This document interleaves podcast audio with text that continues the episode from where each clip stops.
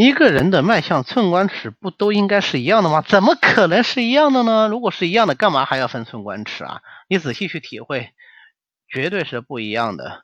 能够体会到两个手的脉象不一样呃一个手上的寸关尺不一样这才算你基本上摸脉能算入门吧。